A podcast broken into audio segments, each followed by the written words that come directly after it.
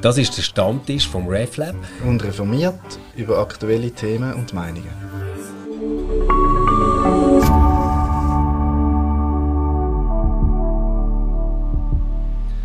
Hallo miteinander, ähm, willkommen beim Stammtisch. Wir sind zurück aus der Body, zurück aus der Sommerpause. Ähm, ich bin da wie immer mit dem Stefan Jütte vom RefLab. Hallo zusammen. Und vis-à-vis von mir sitzt Anuk Holthäusen. Sie ist eine Redaktionskollegin von mir bei Reformiert und hat jetzt gerade ein sehr spannendes, gut recherchiertes Dossier geschrieben über Blutrach in Albanien. Ähm, Anuk äh, ist studierte Ethnologin, hat darum auch, kann das immer wieder kombinieren, die ähm, wissenschaftliche Herangehensweise mit dem Journalismus. Und zuerst würde mich interessieren, Anuk, ähm, wie in Gott aller Welt kommt man auf die Idee, ein, Dossier zu machen zu Blutrach, zu recherchieren zu Blutrach in Albanien? Ich glaube, es hat mehrere Gründe. Das eine ist, äh, wir machen ja bei, bei Reformiert einisch, manchmal zweimal im Jahr eine Auslandreportage und ich habe wahnsinnig Lust gehabt, wieder mal eine zu machen. Und dann bin ich eigentlich darauf gekommen, weil ich vor einem Jahr wollte einen Monat Auszeit nehmen und mit meinem Partner durch Albanien reisen. Dann ist das ins Wasser gefallen wegen dem Lockdown bzw. wegen der Einreisemaßnahmen. Und dann habe ich einfach beschlossen, dass ich es nochmal versuche, dieses Jahr im Rahmen von meinem Beruf. Also du hast quasi statt Ferien... Statt Ferien äh, habe ich eine Reportage gemacht. Nein, und mich hat der Balkan eigentlich schon immer fasziniert keine Ahnung wieso, vielleicht weil mein erster Freund ein Bosnier war mhm. als Teenagerin. Und ähm, ich habe auch im Umfeld von meiner jüngeren Tochter, ähm, äh, sie hat albanisch oder kosovarische Bekannte. Und ich habe immer gedacht, ich muss mal mehr wissen über das Land. Ich meine, bei uns leben 250'000 albanischstämmige Menschen und ich weiß eigentlich wenig darüber. Und so habe ich mir überlegt, machen wir Reportage, Reportage dort ich habe immer von dem Thema Blutrache immer wieder mal etwas darüber gelesen. Als Ethnologin interessiert mich so Wertesystem. Und habe eigentlich per Zufall im Internet gesehen, dass auch Kille da recht involviert ist. Und gefunden, das passt bestens in unsere Zeitung. Stichwort Kille, jetzt ist ja ähm, Blutrache, wo man so etwas, wo man eher mit Islam assoziiert. Ähm, du hast mir ja das Buch gegeben von Ismail Kadare ähm, ein großer albanischer ähm, Schriftsteller, der heißt Der zerrissene April. Können wir dann in den Show Notes noch verlinken. Machen wir. Ähm, und dort äh, bin ich auch darüber gestolpert, da haben wir auch schon darüber geredet, da hat vorne drauf ist ein Bild von einer verhüllten ägyptischen Muslima. ähm, und offensichtlich ist das Cover auch äh, ein schöner Gruß an Fischer Verlag. Ähm, auch in Albanien überall in den Buchhandlungen.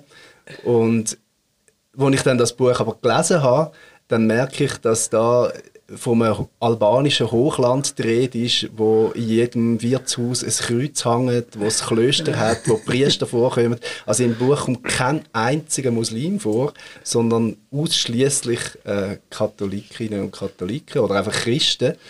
Ähm, also ist das so ein Klischee, das du auch mitgenommen hast auf, auf Albanien?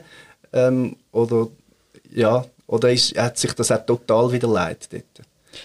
Ich hatte selber das Klischee nicht, gehabt, weil ich ein bisschen schon etwas gewusst habe, aber ich merke, dass das weit verbreitet ist. Also wenn ich jetzt Leute erzähle, dass ich über Blutrache in Albanien einen Artikel geschrieben habe, dann fragen alle, ah, das ist doch etwas Muslimisch und das ja. ist wirklich überhaupt nicht. Also es ist eigentlich, man weiß nicht mal genau, wo es die Wurzel hat. Es ist im Mittelalter also das Gewohnheitsrecht, auf dem die Blutrache basiert ist, die gründet sicher bis ins Mittelalter, noch weiter zurück. Und sie hat sich, die Blutrache hat sich eigentlich vor allem eben in Nordalbanien etabliert, wo vor allem Katholiken leben. Das, was du jetzt angesprochen hast, das Gewohnheitsrecht, das gibt es ja seit ähm, 20. Jahrhundert auch in verschriftlichter Form als, als Kodex. Das ist der Kanun. Und dort drinnen sind ja praktisch alle Lebensbereiche geregelt äh, und eben unter anderem auch, äh, was mache ich, wenn ein Familienmitglied von mir umgebracht wird oder äh, äh Opfer von einer fahrlässigen Tötung oder whatever wird. Ähm, Warum spielt der Kanun bis heute noch eine wichtige Rolle? Ähm, ich denke, das hat fest mit der Struktur des Staates zu tun. Also Albanien kennt noch gar nicht lange eine äh, staatliche Strukturen. In dem Sinn, also bis 1990 war ja 40 Jahre lang Kommunismus. Gewesen. Dort war natürlich sehr ein starker Staat, gewesen, mhm. aber nachher ist äh, der sehr zusammengebrochen. Es hat eigentlich kein Justizsystem gegeben, sicher 10, 15 Jahre, oder das hat sich im Aufbau befunden. Und dort ist der Kanun einfach wie nochmal auf, erstarkt, weil er eine verlässliche Referenz war für die Leute, die, dann, wo, wo, stark eigentlich im kulturellen Gedächtnis verankert ist. Ja, hast du wahrscheinlich noch eine Generation gehabt, die sich noch an das erinnert hat, oder? Und äh, das Kommunistische ist nicht mehr da. Was, was mich mega beeindruckt hat, ich bin so jemand, wo, wenn ich Beiträge lese, schaue ich äh, gerne die Fotos zuerst an. Mhm. Und es gibt so den einen Beitrag, wo der Mark Mescha so eine Hauptfigur ist. Und dort gibt es ein Bild, wie er ähm, neben seiner Frau sitzt und er sieht mhm. aus wie so eine älteren, ehrlich gesagt jetzt eher harmlosen, interessanten Mann. Und der hat eine ganz spannende Geschichte, ähm, weil er hat jemanden verloren äh, in seiner Familie. Der ist, der ist äh, getötet worden von einem anderen, ja. also sein, sein Neffe, Marasch heisst er, glaube Und der ist getötet worden vom Mirgen, das ist eigentlich ein Kollege von ihm. Und die sind durch die Straße gelaufen und irgendwie betrunken gewesen und der eine schießt und, und trifft ihn. Und ähm, jetzt, was, was, was mich so beeindruckt hat, wie der Mark Mescha schildert, ich habe immer wieder probiert, von dieser Blutrache Abstand zu nehmen. Aber das ganze System hat nicht funktioniert. Mhm. Ich bin eigentlich immer nur verarscht worden. Also der Prozess ist nicht vorwärts getrieben worden. Man hat es verschleppt. Entweder ist unser Anwalt nicht gekommen oder der Termin ist verschoben worden oder all das. Ähm, ist, ist der Kanun vielleicht darum so wichtig, weil, weil das Justizsystem selber, also jetzt gar nicht das Recht, das Rechtssystem gibt es ja, aber, aber das Justizsystem vielleicht nicht überall äh, so funktioniert, wie, wie sich Leute das würden wünschen. Ja, also ich denke, im heutigen Albanien ist das äh, sicher so. Ähm, er hat es ja versucht, er hat ja eigentlich von Blutrache abgesehen. Also das ist ja damals 1997 passiert, wo eigentlich, wo sogar die meisten Blutrachefälle überhaupt gegeben hat okay. in diesen Jahren in Albanien. Und er hat eigentlich beschlossen gehabt, aus einer tiefen religiösen Überzeugung, er will nicht töten, er will nicht rächen, hat den justiziellen Weg eingeschlagen, zumindest versucht, mhm. hat sich einen Anwalt gesucht und ist dann eigentlich nie weitergekommen. Also die, die, das Gericht oder auch der Anwalt scheint bestochen worden zu sein. Und ähm, ja, also wenn man ein Justizwesen hat, wo dem bis heute viele Menschen nicht vertrauen, also ich glaube, sämtliche Leute, die ich begegnet bin in Albanien, haben gesagt, sie glauben überhaupt nicht äh, an Gericht. Also wenn man, wenn man da nicht kann vertrauen kann, dann, dann greift man auf etwas zurück, wo man kennt oder, oder ja. in das man Vertrauen hat. Und ich glaube ich glaub gar nicht, dass so viele Menschen den Kanun noch kennen heute oder ah, auch die einzelnen Absätze, ja. aber es ist wie ein Buch, oder einen Code, nennen sie den, äh, wo, wo sie, ich glaube, die groben Züge kennen und sicher mhm. das Thema Blutrache, wo dort natürlich eine große Rolle drin spielt und ja. auf das sie sich beziehen. Aber so die ganzen Regeln, wo im Kanun, wo, also der Kanun regelt eigentlich Blutrache, wie die muss ablaufen und die Regeln werden überhaupt nicht groß befolgt, gemäß mhm. dem, was ich gehört habe. Aber es ist gleich so, eine, der Kanun, der taucht immer wieder auf, so als okay. großes Wort von ich denke, wo ein Symbol steht für eine gewisse Gesellschaftsordnung, ja. also wo es eben heute gar nicht gibt im modernen Albanien. Ja. Also es ist es also läuft genau. vieles schief im Moment, gerade in Sachen Justiz und äh, Mafia, Korruption, organisierte Kriminalität. Politiker scheinen involviert zu sein. Also ich denke, da ist immer noch ein grosses Misstrauen. Und darum, mhm. glaube ich, hat so ein Kanon eine starke Ausstrahlung, weil ja. es ein Halteseil ist in einer gewissen Form. Also ist das können wir sagen, wird ein bisschen idealisiert. Also das Bild früher noch in unserem Hochland, da hat es noch hat's die da oben zu Tirana noch nicht gebraucht ähm, und, da, und die korrupten Politiker, da haben wir uns noch selber organisiert und die Sippen haben sich unter da, also das sind eben, das kommt ja auch vor, da sind wir noch Männer und haben das unter uns geregelt. Also ist es also ein bisschen eine Idealisierung von, dem, von so einer Gesellschaft, wo gar keinen Staat braucht, weil sie sich selber organisiert. Und eben gerade der Kommunismus ist ja auch etwas aufgepfropft. Mhm. Etwas, äh, also ist, ist der Staat ja auch ein, ein Gegenpol. Mhm. Ähm, Korruption ist im Sozialismus in diesen Parteikader sowieso verbreitet gewesen. Also einfach so die Erfahrung, ähm, wenn wir das Recht nicht in die eigene Hand nehmen, dann äh, werden wir verarscht. Ich denke schon, also ein Stück weit Idealisierung, aber auch weil also die staatlichen Strukturen haben bis heute gar nicht können ähm, also gar nicht können beweisen, dass sie funktionieren. Also sie haben schlichtweg noch gar nicht äh, funktioniert, mhm. oder? Also unter dem Enver Hoxha war es eine brutale Diktatur gewesen. Nachher war es Chaos gewesen. Also die Republik Albanien ist relativ ein junger Staat, oder? Seit ich meine 1990, das ist noch nicht lange her, seit eigentlich dort versucht ein Staat sich zu entwickeln oder aufzubauen. Und ich glaube in dem Inne hat die Tradition von, eigentlich von, einem Staat, äh, von, einer, von einem Land oder einer Nation, wo eigentlich sehr clan-orientiert ähm, Aufbau war, die kann nicht von heute auf morgen oder vielleicht auch nicht innerhalb von 30 Jahren eigentlich von dem Clan-Denken mhm. äh, in ein Vertrauen an den Staat hineinwachsen, weil, also, das hat es nie gegeben. Und also, meine, da haben wir natürlich eine viel längere Tradition in der Schweiz. Mhm. Aber ich glaube, das ist, also ich glaube, das Land befindet sich in einem riesen Umbruch, was da, auch was das betrifft. Mhm. Jetzt die ganze Geschichte, die du erzählst von Mark Mescha, die ist ja wirklich äh, auch ultra dramatisch am, am Anfang, oder? Also sie, sein Neffe stirbt in seinen Arm kann man eigentlich sagen. Ja. Und sagt ihm dann quasi so in den letzten Atemzügen noch, wer sein Mörder ist. Ja. Also Mörder, eben offensichtlich ja. ist äh, also, ja, die mit dem wir, wir, würden nicht, ja. wir würden nicht vom Mord reden, oder? Sondern aber die haben mit dem Gewehr umgespielt. Totschlag oder so, und, genau. Und dann hat sich ein Schuss gelöst. Genau, aber er, er sagt ihm das, oder? Mhm. Und nachher äh, äh, am offenen Sarg äh, gibt quasi der Vater vom, vom Marasch äh, die Möglichkeit zu sagen, hey, wenn jetzt jemand sagt, dass es war und dass er es nicht extra gemacht hat, dann äh, verzichten wir auf alles und, und verzeihen und vergeben. Ähm, und das passiert nicht. Sondern mhm. aus der Familie ähm, vom Mirgen, wo das passiert ist, äh, werden nachher Verdächtigungen gegen andere geäussert. Mhm. Das kommt ja, zu einer riesen Verschleppung. Und was immer wieder vorkommt, ist so, einerseits natürlich ist das ähm, für äh, Mark Mescha vielleicht schlimm, weil, weil das nicht aufgearbeitet wird. Das ist die eine Seite. Aber das andere ist ja auch so die Beschädigung von einer Familie eher. Mhm. Und ähm, das ist mir ein äh, paar Mal aufgefallen in, in diesem Text, dass es äh, Konnex gibt zwischen Blutrache nehmen ähm, und einer Familie-Ehr, mhm. wo, wo wieder muss hergestellt werden mhm. Wie, also, ist das, ist das etwas, wo, wo du jetzt nach deiner Recherche würdest sagen, noch eine wichtige Rolle spielt? Oder ist das irgendwie so ein archaischer Überrest, wo wir jetzt quasi so, ich, ich sage jetzt so, äh, westeuropäisch einfach ein bisschen überhöhen und so sagen, ja, ja, die mit ihrer Scham- und Ehrekultur dort. Wie, wie würdest du das gewichten? Ist das, ist das noch etwas Wichtiges?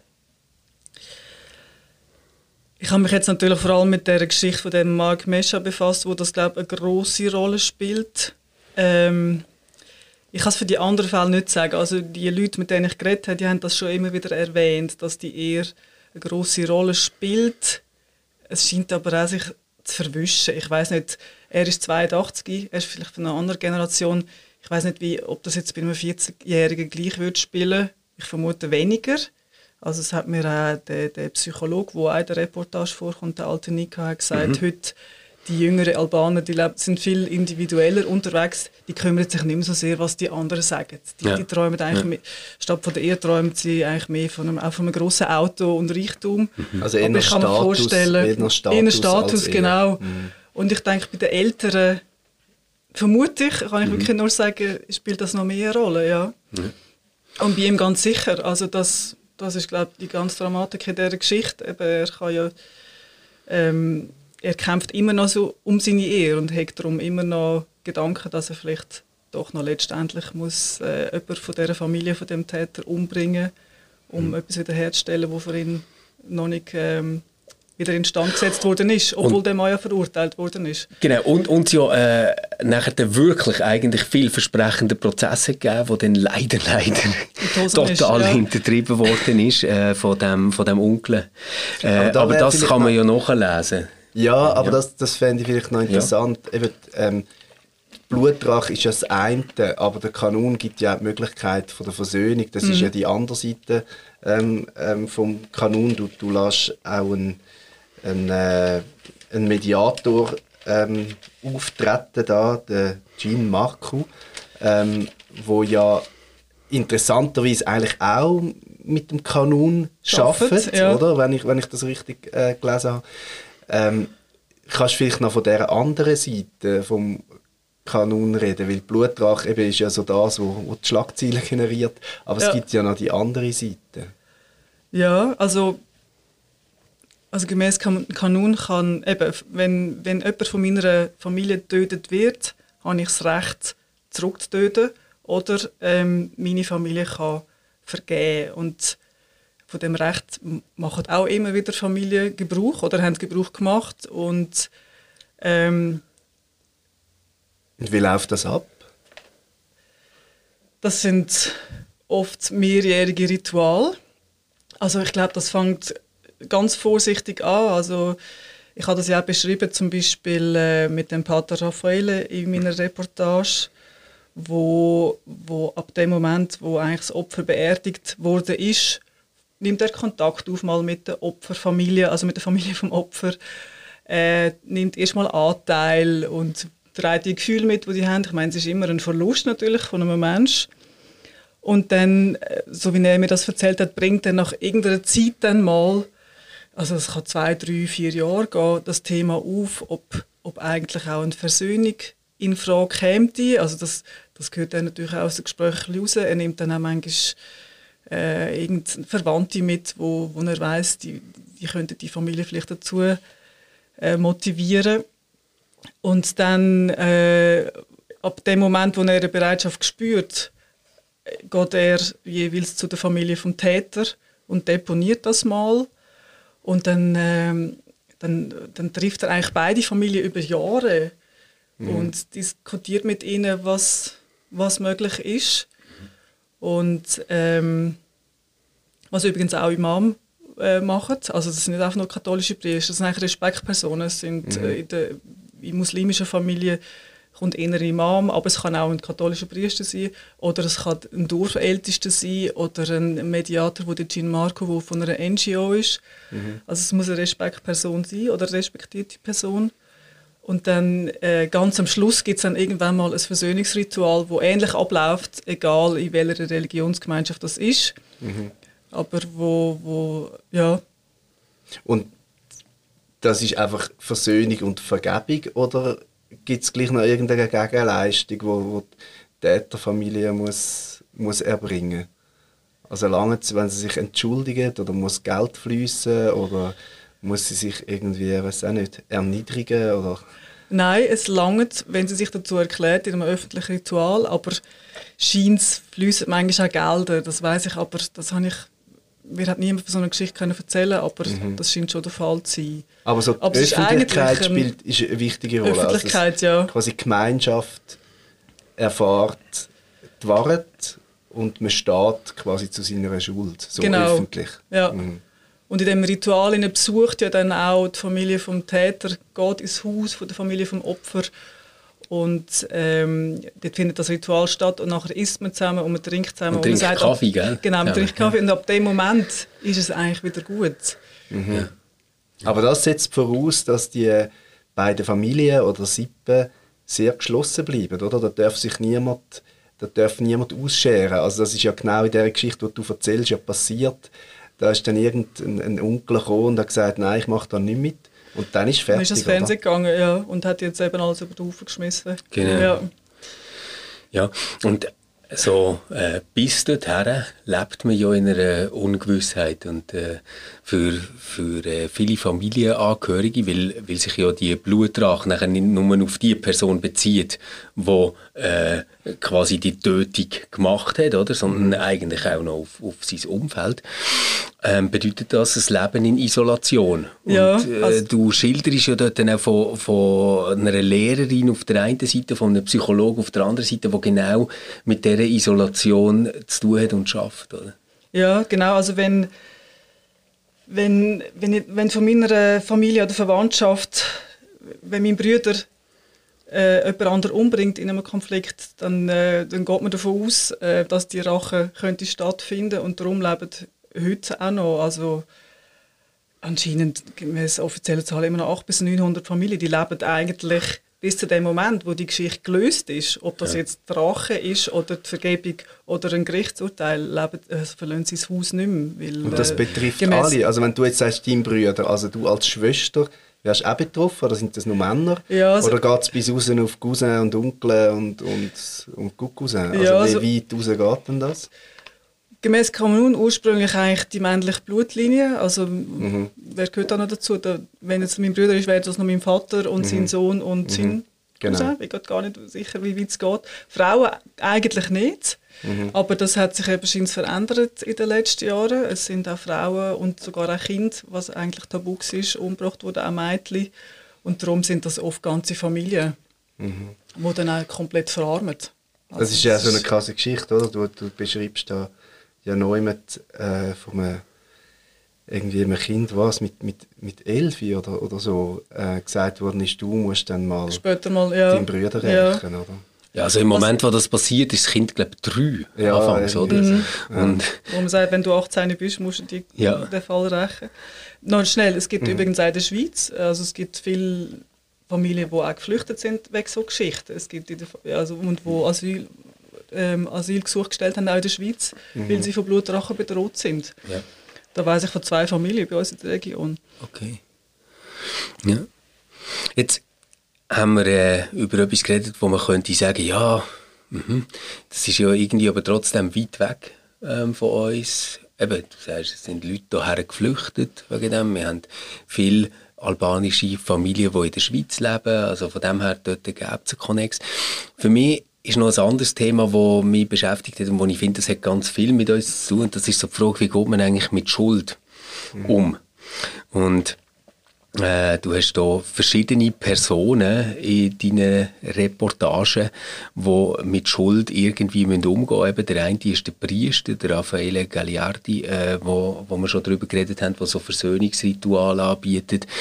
Der andere ist der Gin Marcu äh, von der Nationalen Versöhnungskommission. Du schreibst auch, dass dort der Imam involviert sind und äh, nochmal andere Leute.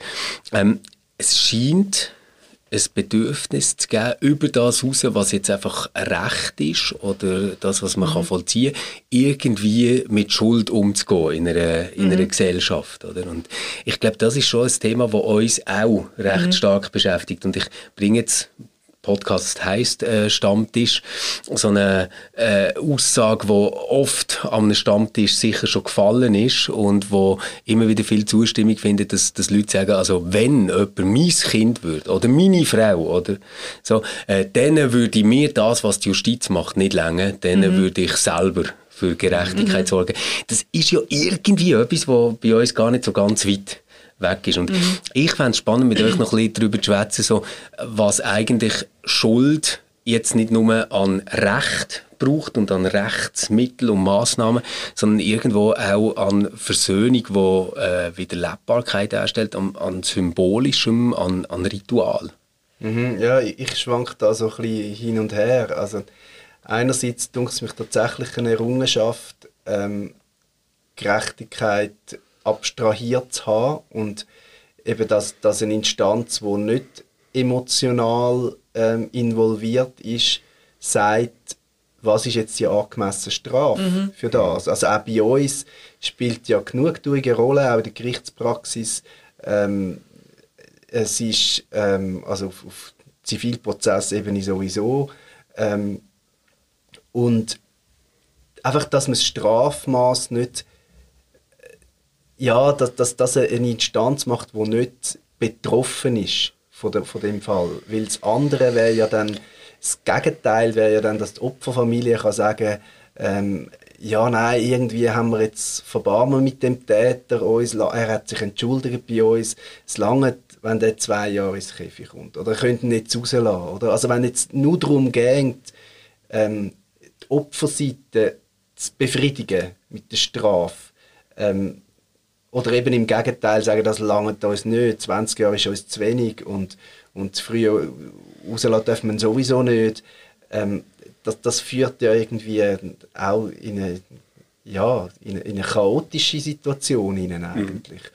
Ähm, und vor allem, wenn es dann also der, der ganze Ehrbegriff und die Angst vor dem Gesichtsverlust drin kommt, also dann wird es wie unlösbar. Und das, das dunkelt mich ja auch, zeigt die Reportage, wie stark, dass man in dem gefangen ist. Und andererseits finde ich aber, eben was wir vorher darüber hatten, ähm, der Ausweg, wo der Kanun auftut, von ähm, aufeinander müssen zugehen, miteinander müssen weiterleben, oder? Das ist ja das Faszinierende wahrscheinlich auch daran, dass das Gesellschaften sind, die nicht Kilometer weit weg auseinander gelebt haben, sondern so verwoben sind, dass die haben müssen einen Weg finden, das Verbrechen irgendwie zu sühnen, zu tilgen und, und eben dann das Ehrenwort geben, dass das jetzt keine Rolle mehr spielt mhm. und dass man weiterleben kann. Es geht ja auch um das, oder? Dass, mhm. ähm, ähm, dass man in dieser Begegnung ähm, einen Weg findet, um mit dem Leben, was passiert ist. Und mhm. das finde ich etwas ganz Starkes. Ähm, und das finde ich auch, also es, und, und das ist ja auch das, meine, kein Wunder dauert das Jahre, das ist etwas wahnsinnig Anspruchsvolles, dass ich wirklich kann sagen ja, ich habe dir vergeben. Und dann nicht zwei Wochen später kann, kann sagen, hey, ich finde es jetzt doch daneben. Oder ich, äh, ich habe mir es anders mhm. überlegt. Und, sondern ich muss mit dieser Person als mein Nachbar, als meine Nachbarin können weiterleben, muss dir in die Augen schauen. Und dort finde ich, das finde ich schon stark, also dass auch der, der Täter eben öffentlich muss zu seiner Tat stehen und dem Opfer oder der Opferfamilie, dem Opfer ja kann er leider nicht mehr, ähm, muss in die Augen schauen und mhm. sagen, äh, und, und das finde ich eine Stärke daran. Mhm. Also das sind für mich so die zwei Seiten.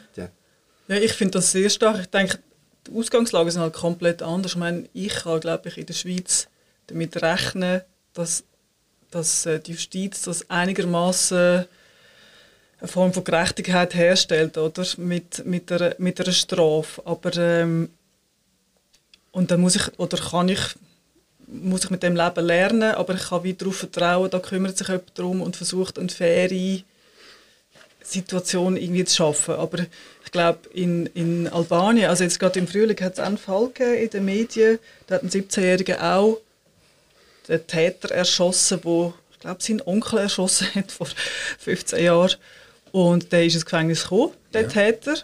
Und äh, der ist aus irgendwelchen Gründen, wo man auch wieder Korruption vermutet, ist der viel zu früh wieder freigelassen worden. Und ich denke, ähm, wo ich jetzt darauf auswählen? ähm, eben, ich glaube, wenn, wenn man schon im Gericht schon gar nicht erst kann mhm. vertrauen kann, dass es ein, ein, ein, gerechte, äh, ein gerechtes Urteil spricht, dann spielt die, die ganze Gedanke von Mediation, Versöhnung noch viel, also ist einfach noch, noch mal viel wichtiger. Ja, oder überhaupt unabhängig ist, oder? Also ja, meine, genau, was, dann, ja. was dann gerecht ist, ähm, eben, das sagen ja die Juristinnen und Juristen immer, ähm, ja. uns geht es um Recht und nicht um Gerechtigkeit und mhm. eben, was dann gerecht empfunden ist, ist etwas anderes, aber nur schon, mhm. ich glaube, das Vertrauen, das wir schon können haben ist, die sind nicht involviert. Und wenn es natürlich korrupt ist und, ja. und Vetterli-Wirtschaft und weiss nicht, dann dann muss man davon ausgehen, hey, es ist, nur schon die Ausgangslage ist irgendwie unfair. Mhm. Oder? Hey, wir machen jetzt dort gleich ein, einen kritischen Punkt. Ja, also, äh, ja. Für mich ist der Unterschied nicht nur dort drin zu sehen, dass, dass man kann sagen okay, wir haben eine funktionierende Justiz, sondern unser Strafrecht insgesamt hat eine total andere Absicht, mhm. als äh, den Opfer Genugtuung zu verschaffen. Mhm. Das hat mhm. sekundär vielleicht auch noch den Charakter. Oder? Und wenn jemand verurteilt wird und die Familie tritt als Nebenkläger auf, mhm. dann werden die tatsächlich auch von Journalisten gefragt, ähm, sind die denn jetzt zufrieden mhm. mit dem Urteil und mhm. so. Aber das ist eigentlich nicht der primäre Zweck, sondern ja. der primäre Zweck von unserem Strafrecht ist die Reintegration der Täterinnen und Täter. Und ja, aber das schon ist, Bestrafung. Also, nein, nein, nein, also Sonst, also nein, sonst nein. müssen wir ja gar keine Strafe aus, Nein, aber, aber das Primäre geht um die Reintegration. Also Massnahmen müssen so getroffen werden, ähm, dass man davon ausgehen kann, dass die helfen, an einer Täterin oder an einem Täter wieder in die Gesellschaft hineinzufinden. Das, das, ist, das ist das Erste, was wir haben. Das Zweite, dass es irgendwo um eine Genugtuung, um eine Strophe, um eine abschreckende Wirkung, all das, das kommt dann schon okay. auch noch. Aber ja, ja. der grosse Unterschied ist doch, wenn du von einem System ausgehst, wie der Kanun das hat, dann sagst du eigentlich, jawohl, du hast das Recht eigentlich, jetzt Blutrache zu nehmen. Mhm. Und von dem Standpunkt aus nachher zu sagen, ich verzichte auf das Recht und gehe einen Weg von der Versöhnung, ist etwas komplett anderes, mhm. als in einer Gesellschaft zu sein, wo du gar nie das Recht hättest, quasi selber für dein Recht genau. zu schauen und dann irgendwie solltest vergeben. Und ich bin, ich bin völlig bei dir, mhm. Felix. Ich, ich finde es super, in einer Gesellschaft zu leben, wo Gericht über das entscheiden, wo man mhm. Verfahren hat, wo über das entscheiden. Ich frage mich einfach, ob bei uns vielleicht der Schwachpunkt nachher im Umgang mit der Opferseite ist, mhm. wo im Prinzip gar nie mit dem Vorschuss von ich habe einen Anspruch, ich habe mhm. ein Recht, mir ist etwas genommen worden, wo mir muss zurückgegeben werden, in so einen Prozess startet, sondern bei uns ist ja alles sehr, sehr täterfokussiert und wie bekommen wir die Leute wieder rein. Ja, und, und, und vielleicht letzter Satz, die Tendenz kann eben dann vielleicht erklären, warum so etwas wie eine Verwahrungsinitiative, die eigentlich in unserem Strafrecht überhaupt mhm. keinen Sinn mhm, macht und genau. ein völliger Fremdkörper ist, in einer Volksabstimmung aber nachher durchkommt. Oder? Ja, genau, das wollte ich sagen. Also ich glaube, das ist ja auch verbreitete Kritik ähm, an unserem System, das zu täterorientiert ist. Mhm. Oder? Und der Kanun, habe ich das Gefühl, ist wie das Gegenteil. Ist, also, ich weiß mhm. nicht, ob das Gegenteil mal ist eigentlich klar opferorientiert. Also es geht auch nicht, ähm, es ist mir eben auch beim, beim, bei dem Roman, den ich zur Lektüre empfehle, ähm, aufgefallen, es, im Fokus ist die Opferfamilie. Was macht jetzt die Opferfamilie, mhm. oder? Ähm, welche, was fordert sie ein vom Täter? Also mhm. es, irgendwie der, der Täter spielt gar keine Rolle mehr, sondern die Frage ist höchstens, hat er das dürfen oder hat er es quasi nach äh, sein, sein, sein Vergeltungsmord nach kanonischem Recht schön mhm. durchgezogen, zur rechten Zeit und so, oder? Ähm, aber nachher ist eigentlich der Fokus voll auf, auf den Opfer. Und das, das ist vielleicht so, dass vielleicht auch die Schwierigkeit, das zu überwinden, ähm, wenn so ein EU-Rechtssystem in so einem Staat, wo ja ist ein Beitrittskandidat mhm. Albanien, ähm, aufgepfropft wird, wo tatsächlich wie von einer ganz anderen Seite her kommt mhm. und fragt, wie schützen wir Gesellschaft vor dem Täter und nicht fragt, ähm, welche Rechte tun wir, wie tun wir die Opfer ähm, befriedigen und, und schauen, dass die mit dem können leben können. Oder? Mhm. Das, ist, das ist ein ganz anderer Ansatz. Mhm. Und vielleicht macht das den Sprung so schwierig. Ja. Dort Gleichzeitig finde ich es eigentlich etwas ganz Starkes, also die Versöhnung und Vergebung. Ich denke überhaupt Vergebung, um, um nach, einer schlimmen, nach einem schlimmen Ereignis wieder zu deinem Seelenfrieden zu kommen, mhm. ist ja Vergebung sowieso ein ganz starkes Mittel. Mhm. Und ich finde eigentlich die Idee, dass da ein Gesellschaftssystem versucht, eben auch den Seelenfrieden wiederherzustellen, ja. die finde ich eigentlich, die passt mir sehr. Mhm. Ich weiß es gerade nicht mehr so genau. Ich habe gemeint, dass ja auch ich glaube, in Sachen Scheidungen wird doch inzwischen empfohlen in der Schweiz, dass man eine Mediation besucht. Also ich, mhm. ja. ich, ich kann es noch mhm. nachschauen, ich habe es leider nicht mehr gemacht. Und das, das geht ja eigentlich in eine ähnliche Richtung. Sehr, also damit die Eltern, also falls sie Kinder haben, nachher noch funktionieren, dass sie eine Mediation sollen machen. Und ich finde, so der Ansatz, ja, den finde ich stark. Ja. Also, dass, dass man sich eben sehr wohl um die Opfer kümmert und dass sie zur Ruhe kommen, eigentlich. Mhm. Oder? Und das, ja. was sie ja sagen, all die Versöhnungen, die sind noch nie gebrochen worden. Das ist, mhm. das ist eigentlich wirklich heilig. Und ich mhm. das ist dann auch ihre Sache, oder? Also ja, sich daran halten. Sich daran halten, mhm. aber ich glaube, vielleicht will man auch zu, zu einem Frieden finden. Mhm. Also, dass mhm. die Rache-Gedanken mhm. eigentlich einfach auch verschwinden, vielleicht durch die Vergebung. Und, und genau das bringt mich eben so auf eine Idee, ob es vielleicht gar nicht nur die Alternative gibt zwischen einer Täterorientierung oder einer Opferorientierung. Sondern beides. Sondern ja. ob vielleicht eine Form von Recht könnte entstehen, die sagt, wir haben so etwas wie den gesellschaftlichen Frieden im Sinn. Und zwar jetzt nicht einfach durch Abschreckungsmaßnahmen oder so, sondern wirklich durch einen Prozess, der muss gemacht werden, dass so etwas wie Lebbarkeit wiederhergestellt wird in, in etwas, wo, wo zerrüttet und zerstört ist. Also so ähm, das jüdische Scherbegericht zum Beispiel hat ja eigentlich auch die Idee, dass, es, dass es wiederum geht, dass Gerechtigkeit dort gefunden wird, wo der, der Austausch äh, passiert und, und wo nachher etwas hergestellt wird, wo äh, ein Konsens wäre wär jetzt intellektuell, aber wo es wieder stimmt und ein Weiterleben möglich ist. Mhm. Und das, glaube ich, ist bei uns das, was manchmal ein bisschen zu kurz kommt. Also, dass, dass wir zwar saumässig gut drin sind, zu sagen, wir haben jetzt nicht irgendwie eine komische Kasuistik, sondern wir haben wirklich Richterinnen und Richter, wo man kann vertrauen kann. Wir haben Prozesse, wo man kann vertrauen kann. Und nachvollziehbare Prozesse. Wo, wo nachvollziehbar, wirklich, ja. Aber wo vielleicht dort nicht die Intuitionen von einem möglichen Weiter- und Zusammenleben in allen Teilen richtig abholen, oder? Mhm. Ja, zugleich ist das natürlich wahnsinnig herausfordernd. Eben das Faszinierende finde ich auch, dass äh, der Gedanke von der Versöhnung in das Rechtssystem integriert ist. Oder wir tun ja sehr stark trennen. Also ein Richter würde nie irgendwie, das, das ist bei der Seelsorge vielleicht dann höchstens noch, also, also äh, Versuch irgendwie d- den Opfer zu ermöglichen, zu vergeben, oder? Ähm, oder eben Gefängnisseelsorgen, die sagen ja häufig, der, der Täter muss, muss auch sich vergeben und, und, und, und vielleicht einen Schritt auf die Opfer zu machen. Aber ähm, was aber ich eben gerade auch jetzt nach der Lektüre von deinem Text merke, wie schwierig das, das ist. Es gibt es entsteht daraus so eine Abhängigkeit auch von dieser Opferfamilie, oder? Also ein Mord kann zehn Jahre zurückliegen, das Verfahren kann zehn Jahre laufen und sind alle auf dem Weg und einer kann sagen, nein, ich finde, ich muss jetzt doch rächen. Irgendein Onkel, irgendein Cousin, irgendein Bruder, ähm, auch eine Mutter. Ähm, und dann ist es gescheitert. Also man muss, den, das ist wahnsinnig fragil, oder? Also man muss den Punkt erreichen, wo man das Ritual kann durchführen kann und dann darauf vertrauen, dass der Frieden hebt. Und, und eben, interessant ist, dass du sagst, offensichtlich hebt der Frieden, obwohl der ja kein, ist ja kein Vertragswerk oder so, Nein. sondern muss man einfach darauf vertrauen, dass jetzt wirklich also darum, also ja, es tut mir wahnsinnig anspruchsvoll, so einen Weg zu gehen, wo, wo, wo die Mediatoren, äh, die Priester da, da gehen. Also es gibt so eine Abhängigkeit Ja.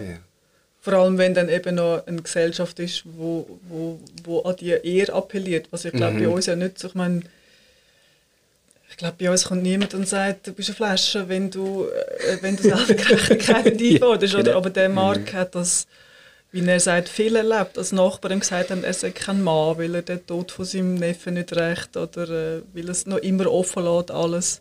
Und ich glaube, wenn man da so noch angeheizt wird, dann, äh, dann macht das das noch viel fragiler natürlich. Hast du können erfahren, wie dann der Status ist von der Versöhnung? Also wird das als ehrenvoll angeschaut oder sind das die Hösis, wo, wo die Versöhnung anst- anstreben? Also weil bei ihm, bei ihm also bei deiner Hauptfigur ist es ja eher, gewesen, er ist den Weg von der Justitia gegangen. Ja, Und das hat, glaube ich, stark damit zu tun, ja, eben, was vertraust du diesen, diesen korrupten Richtern, Ja. nimm es doch selber in die Hand.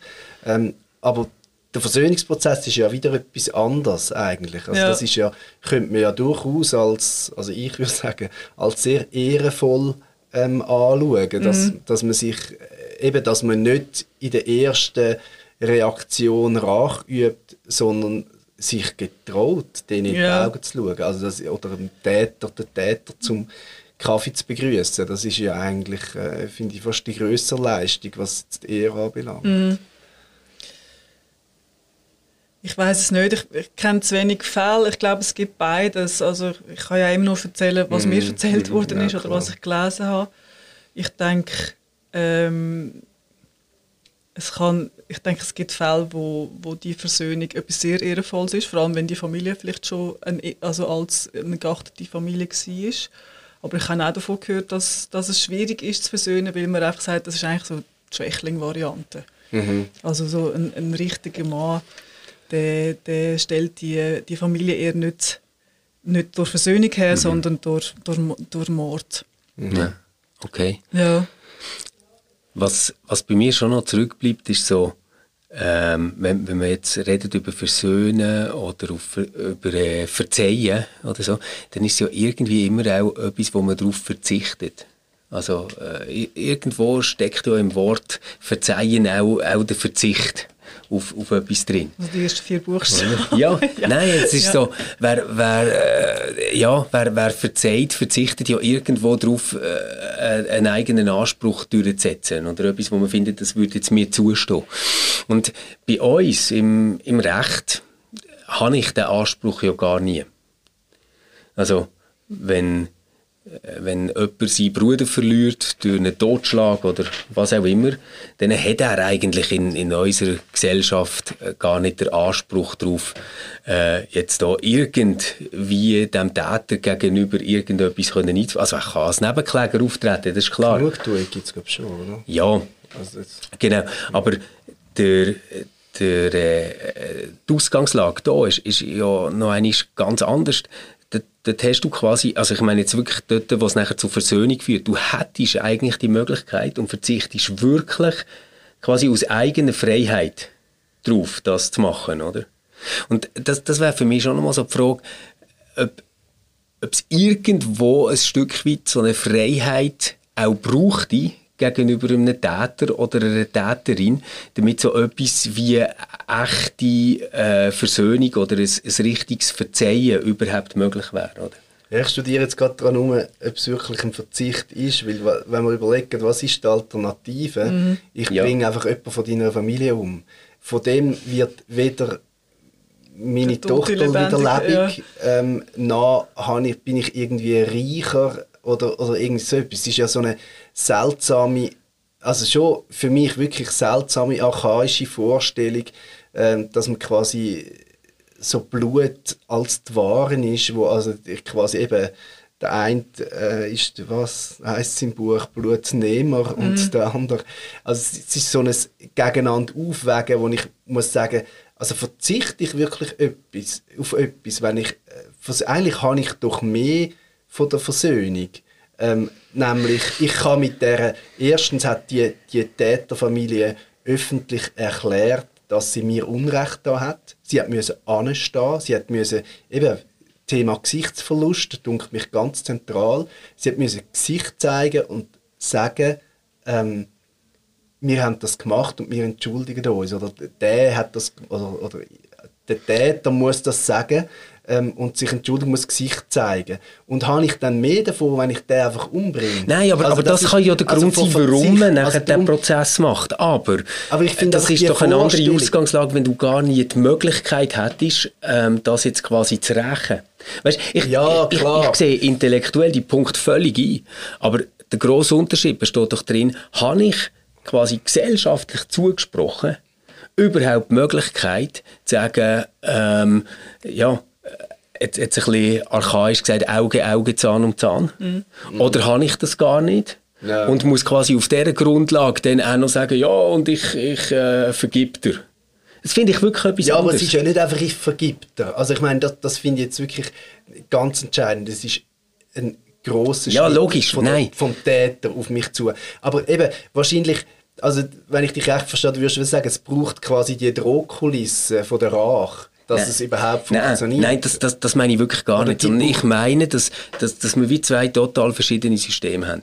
Das eine geht irgendwie darum, dass wir sagen, es wird Recht gesprochen von einer unabhängigen Instanz. Mhm. Und mit dem das ist nachher die Ausgangslage, wo Täter und Opfer irgendwie müssen weiterleben müssen. Ja. Und dort drin musst du ja trotzdem irgendwie arrangieren. Egal, ob du das jetzt genau. miteinander machst oder aneinander vorbei. Und ich glaube, das ist eine ganz andere Ausgangslage, ja, als zu sagen, die Situation steht vor dem Risiko, dass es auch zu einem Exzess führen könnte, dass der Nächste mhm. vielleicht stirbt, dass, das dass äh, etwas genommen wird.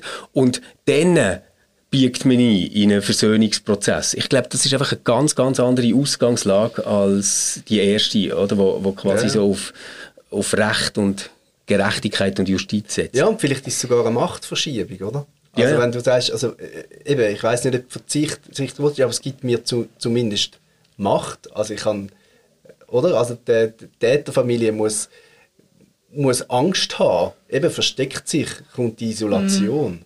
oder? Also es ist so wie eine Umkehrung mhm. von, von Bedrohungslage, mhm. was jetzt natürlich nicht unbedingt ja, gut solange finde, unklar aber, ist. Ja. aber es ist weh, solange, solange es nicht geregelt ist, mhm. tut sich weh, die Bedrohungslage oder, oder die Macht weh verschieben. Genau. Hey, wir müssen langsam zum, zum Schluss kommen. Ich denke, ähm, wir haben ja jetzt relativ viele Fragen gestellt. Vielleicht gibt es etwas, wo du sagst, das ist jetzt für mich besonders eindrücklich gewesen bei dem Ganzen, oder das ist etwas, wo ich finde, über das äh, müsste man weiter nachdenken oder so. Ich möchte gerne so in dem Sinn, wie, wie das letzte Wort geben. Was ist für dich ganz wichtig geblieben ähm, von dieser Reise, von diesen Begegnungen und dieser Auseinandersetzung mit Blutrach?